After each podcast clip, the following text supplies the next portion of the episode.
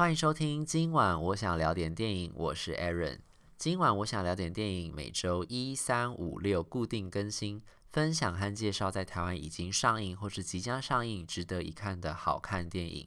今天这一集的节目，我们要来聊一部比较温馨、感人、励志，而且充满正能量的国片，《听见歌在唱》。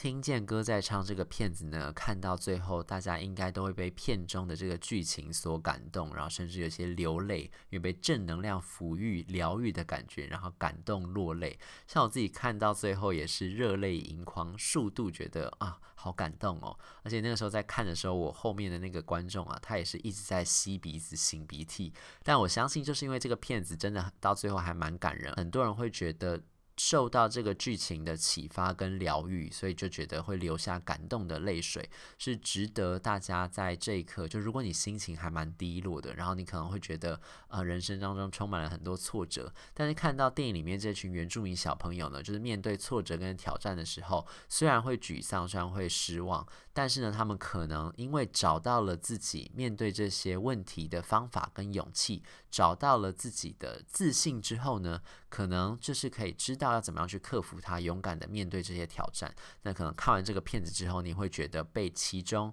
这些正能量或是正面思考的方式呢所启发，就永远不放弃、坚持到底的这种精神给启发，所以可能会觉得。疗愈就觉得啊，受到鼓励。那这个片子呢，是在这个周末，它会先上口碑场，然后呢，在下个礼拜，就是四月十六号的时候才会正式上映。到时候大家就可以在戏院里面看到这个电影了。那这个片子本来呢，它是一个记，它算是呃真人真事改编的吧。就是其实有一位在偏乡长期进行这种原住民帮忙原住民小朋友，就是透过组织合唱团之后呢，带领他们去唱合唱比赛，然后因为合唱比赛会得名。得名了之后，会建立他们自信的一位校长，叫做马彼得马校长。他就是在二零零八年的时候呢，就是组织了台湾原声童声合唱团。就这群原住民的小朋友，他们可能从小并没有就是都上音乐班啦，什么弹钢琴啦，就是学五线谱啦，就他们未必受过真正就是我们所谓专业或者标准的这种音乐教育的训练。但是呢，他们因为有天好天赋，有好歌喉，他们随便一唱呢，就可以唱出天籁，然后合唱也是非常非常的好听。所以呢，这个台湾童原声童声合唱团呢，那个时候在台湾各个大大小小比赛就惊艳四座，大家都觉得哇，这群小朋友怎么这么会唱？然后他们甚至还是到了国外去表演啦、交流的时候，外国的这些听众跟观众听到他们的合唱之后，也都是非常非常的讶异，就觉得哇，真的是一群很会唱歌的小朋友。然后呢，马校长其实也有说了，他会之所以会让这些小朋友组成合唱团，就是因为他们可能平常在偏乡受到的教育资源本来就比较少，而且呢，他们可能在这种比较制式化的教育体制之下，他们可能找不到自信，他们就觉得不会念书，不会考试。但是人生又不是只有会念书、会考试，你未来就一帆风顺。就可能每个人都有各自适合的地方嘛，适合的位置，你也有各自各自适合的这个适合发挥的潜能，你只是。你未必是不够好，你只是还没在你专长或擅长的领域里面找到你可以发挥的空间，所以他才会创造这个台湾原声童声合唱团，就等于让这群小朋友透过唱合唱发挥自己的天赋，然后重新找回自信，才有办法去面对，知道说哦，我并不是一个没有用的人。我其实还是一个有用的人，只是我要去找到我怎么样去发挥我的一个天赋跟才能的一个管道，然后让他们可以重拾自信之后呢，去面对人生的其他挑战。那这个故事其实，在二零零九年和二零一一年的时候，杨志林导演就同时也是这部电影《听见歌在唱》的导演，他其实在零九年跟一一年的时候就曾经拍过两部纪录片，就一部叫做《唱歌吧》，一部叫做《不止唱歌吧》，讲的就是马彼得校长跟这群。台湾原声童声合唱团小朋友之间的这个关于唱歌的这个纪录片，这样，那酝酿了超过十年之后呢，他又把这个故事好不容易就把它再变成了一个剧情片。然后他找来的是马志祥跟 Ella 当做主演，还有一群原住民的小朋友。其实马志祥跟 Ella 比较算是配角吧，他们就是学校老师的角色，就带领这群小朋友去比赛。那这群小朋友呢，其实才是故事的主角，就是大家是主要就去听。他们唱歌，然后他们一开始可能第一次比赛的时候唱歌呢，就是可能因为还没有抓到所谓唱歌是怎么一回事，他们可能还是很制式的去学习跟模仿，就是所谓平地小朋友比合唱比赛的唱歌方法。甚至一开始马志祥演的这个呃老师，他其实本来是排球队教练，他对音乐其实呃可以说是一窍不通，就是他自己会弹钢琴。然后他可能也会唱歌，然后他可能也是听得懂，懂得怎么鉴赏这些音乐的好坏。但是其实他这些都是硬练出来的，一方面是他有这个原住民的音乐天赋。但他其实在这个学校里面，他并不会念五线谱，就甚至他那个时候在大学或者是师专那个时候，正在当学习当实习老师，然后在学上那个音乐课的时候，还被那个音乐教授就刁，就说你怎么连五线谱都不会？你怎么连钢琴键上面的中央都你都找不到？你这样怎么教小朋友音乐？所以其实他内心有很大的阴影跟冲击，这样。但是他后来就是在当兵的时候，因为就是。带领同跑唱军歌比赛就得冠军，这样他就重拾了，就是可以带着这群小朋友唱歌的这种一点点小小的信心，这样。所以就在这个学校那个时候说要被废校的时候，他们那时候就是校长就收到教育部公文嘛，就说这群偏乡的。这个小学校因为招生人数不足啊，就可能到时候要面临被废校的一个危机。那他们就想说，糟糕，就当地的这个老师跟家长都很紧张，就想说，糟糕，我们这个地方就这么一所学校，那如果到时候被裁撤的话，那到底是不是这些小朋友就要走到很远的地方，可能走路单程走路就要两个小时的地方才能够有学校上学？他们就觉得说，哦，这样子很不行啊。这时候学校里面就有其他老师就想说，诶，那我们是。呃，偏乡地区嘛，几乎都是原住民小朋友嘛。那大家都说原住民小朋友很会唱歌啊，他们有唱歌天赋。那不然呢，我们就来组一个合唱团，就让这群小朋友呢，就是。借由合唱比赛得冠军这件事情，变成我们这个学校的办学特色，就是我们有很厉害合唱团，这样搞不好还可以跟教育部做最后的申诉跟申请，看能不能翻身，让这个学校保留下来。但是呢，这些学校学校里面老师都互相推脱，就说不要啦，不要，就是我又不会唱歌，我又不是专业的这样。然后他们就没有啊，没有人出来要当领导跟那个指导老师这样子。就这个时候呢，马志强就是。就跳出来就说好，那不然就是由我来当。然后呢，他的另外一个搭档呢，就是 Ella。Ella 演的呢，其实是一个就是那种流浪教师啊，就是也是蛮辛苦、蛮可怜的。就是在就是看是哪里有缺教师的名额，他可能就流浪到那个学校，然后就当那个地方的代课老师或者特聘老师。那可能这个约满了之后，他又要离开，这样。反正他就来到这个地方，因为他本身是音乐老师，他等等于算是特聘的音乐老师这样。那音乐老师呢，他就说好，那不然就是我来当伴奏弹钢琴。那就是马志祥就说好，那我就要来当那个合唱团指导老师兼指挥。那我就来，我们就想办法让这群小朋友进到这个全国比赛，看能不能得一些奖回来。就一方面也是看能不能用这个方式拯救这个学校的存亡，这样。另一方面也是他发现说，这些小朋友其实真的蛮多人会唱歌的。那他本来其实只有在带排球队嘛，那他就想说，这些小朋友如果能够。呃，有些有体育长才的人，或许可以借由本来是借由体育才能够有出头天。那现在这群呃未必能够发挥体育长才小朋友，搞不好他们在音乐方面有很强的造诣，那就让他们透过音乐来找到自己未来人生的方向。于是呢，他就跟 Ella 一起搭档，就要在三个月之内呢，让这群小朋友变成一流的合唱团，然后去合唱比赛得到冠军。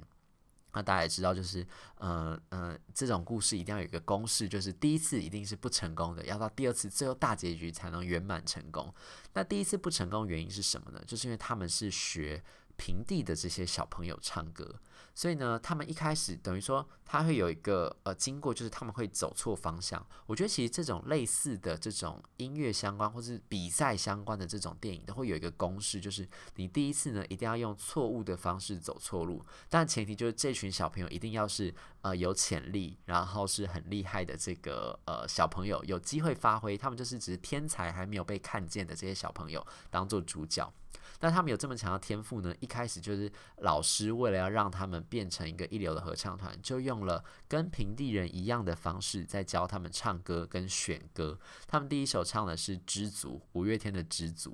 但其实我也觉得他们没有照唱的不好。其实这个地方导演也有说，他说其实他那时候在拍的时候啊，就是第一次在录的时候，就是这群呃，因为他们后来是真的找原声童声合唱团的小朋友来帮他们唱幕后的这个歌曲，这样。他们那时候第一次录的时候呢，他们录音室一听完就说：“哎、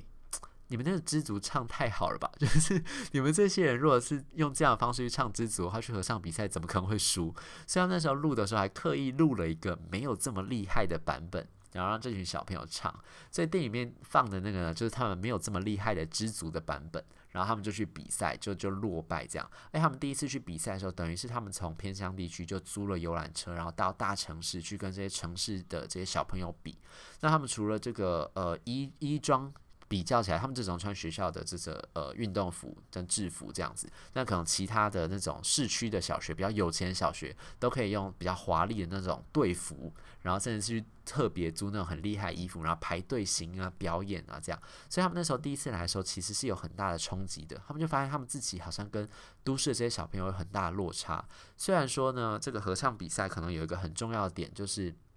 最重要的点啦，应该就还是歌声没有错。不过，比如说你说像队形啦、台风啦这些，也都是很重要的评分标准。所以他们第一次呢，其实就有被这个整个气势给吓到，他们就没有表现得很好这样。然后呢，他们那个时候就是就是不幸落败了嘛。然后落败的时候呢，就在他们要离开的时候呢，马志祥演的这个主角这个老师教练呢，就被一个评审叫住了。原来这个评审呢，就是当初这个马志祥演的这个教练，他那个时候还在师专的时候的一个老师。他就说：“哎，你带队带学生来比赛啊？”这样，他就说：“哎哎，对对，老师好，这样子。”然后他就在这个聊天的过程当中啊，他就问那个评审，他就说：“不好意思，老师，呃，评审老师，就是冒昧的请问一下，就是为什么我们这群小朋友唱得这么好听，却还是输了这样子？”然后那个评审就有说：“他说，哦，对啊，就是你们这群小朋友是唱得很呃很好听，没有错了。”不过就是要问一下你们，你确定一下，就是你们是原住民小朋友嘛，对不对？那为什么你们唱的歌还是跟这些平地的汉人小朋友唱的歌是一样的呢？就老师只留下这句话，他就笑一笑，他就走了，这样。所以这个时候其实也是对他们这些小朋友还有老师造成还蛮大的一个冲击，就说，诶，所谓的跟平地的小朋友一样是什么样？所以他们后来呢，就回到了山上之后，就在想这件事情，就他们的训练方法呢，还有他们的选歌，还有他们这群的这个小朋友演唱方法，是不是都是一味的在追求，就是要跟这些所谓平地小朋友唱歌，所谓一流的合唱团一样？他们是不是汲汲营营在追求一个所谓的标准，所谓的好听是什么样子，而忘记了自己唱歌应该要是什么样的声音？所以在这个时候呢，他们在部落里面的原住民长老呢也跳出来，他们是布农族的部落。也就跳出来，那布农族最厉害就是八部合音嘛。他们就这些长老呢，就有教这些小朋友，就说啊，你们这些小朋友啦，唱歌的时候怎么都是自顾自的唱啊？就是什么第一步唱第一步的音，第二步唱第二步的音，然后以为这样子各唱各的合起来就会很好听。他就说啦，就是像我们布农族唱歌的时候呢，其实啊，就是我们都会先听到别人的唱歌的声音，再决定我们要唱什么音。所以这就是这个片名的由来，听见歌再唱，就是你要先听到别人唱歌是什么样子，你再决定你要唱出什么样的和音去配合它。所以呢，虽然布农族的人呢唱歌，以前人唱歌，他们那些长老唱歌的时候都没有五线谱，也不知道自己是什么第一步还第二步还第三步，什么高音部低音部，他们也都没有固定说我们一定要唱什么步。但在听到对方，在听到他们的伙伴在唱出第一个音的那个当下，你就会听到他的声音之后，知道你应该要唱什么样的音，然后再去配合他。然后每个人都互相配合之后呢，就会变成一个非常和谐、很凝聚的一个和声，才会变成。很好听的合唱，所以他们就说啦：“我们这个布农族人唱歌啊，我们又没有五线谱，我们也常常唱不准啊。但是我们这群人一起唱歌的时候，因为我们有听到对方在唱什么，才跟着去唱出应该要唱的音，所以我们有一起不准的好听。就算我们没唱准，我们一起唱不准，也都还是非常非常的好听。所以就因为这样子呢，就给这些小朋友很大的启发跟启示，就是我不一定要真的去做别人。”我不一定要跟别人一模一样，我不一定要当别人，我也可以因为做自己，然后呢，互相体谅，互相聆听对方的声音，找到最适合我自己的声音。然后唱出最好听的合唱。所以就是因为这个样子，才让他们重新找回了自己，找回自己的特色之后呢，也找回了自己。面对很多挑战的时候，你要知道你自己是什么样的样子。你要接受你自己是什么样子，然后再去想出相对应的方式去面对你自己生活跟人生上面的挑战。所以，就是这个片子其实很很暖，然后很让人觉得。很温馨，然后又有启示的一个讯息，就是藏在这群小朋友怎么样找到自己的声音，去唱出最好听的声音，这样子的一个过程。所以其实看完的时候，你就会觉得，哦，真的是感到非常非常的感动。而且片子它是用比较轻松、比较呃温馨的一个调性在讲，其实不管是这群原住民小朋友，就在偏乡地区。比较呃资源比较匮乏的一个处境之外，也讲到这群原住民小朋友他们现在生活上面临的一些困境。他并没有用很悲情的方式去呈现出来，他这只是呈现一个事实，就是这群小朋友就的确住在原住民的部落里面，然后确实他们的爸爸妈妈也都是因为要工作的关系，可能没有办法照顾他，所以这些小朋友除了要上学上课之外，其实很多时间要花费在陪伴家里、帮忙家里。呃，分担这些家里面的负担的一个情况，这是一个事实。他也没有说这些小朋友就是很可怜，然后哭哭啼啼的在营造说他们很辛苦这件事情。他就只是呈现出来，就说对啊，的确他们就是有面临了跟我们生活在平地或是教育资源比较丰富的这些地区的小朋友相比，他们的确在客观条件上是有一些些。呃，比不上这些大都会的小朋友，说是甚至是说跟大部分小朋友相比，他们是很弱势的。但是他们怎么样呢？透过他们的歌声，或者是他们要怎么样去接受这样的一个现况，想办法去克服，然后不要被这样子的现实打倒，努力向上的一个故事。以上呢，就是今天想要分享给大家这部《听见歌在唱》。如果对这一集的节目内容有任何的意见，欢迎留言，或者是到 Instagram 搜寻电影伦森私讯小盒子，让我知道。今晚我想聊点电影，我们下次再见喽，拜拜。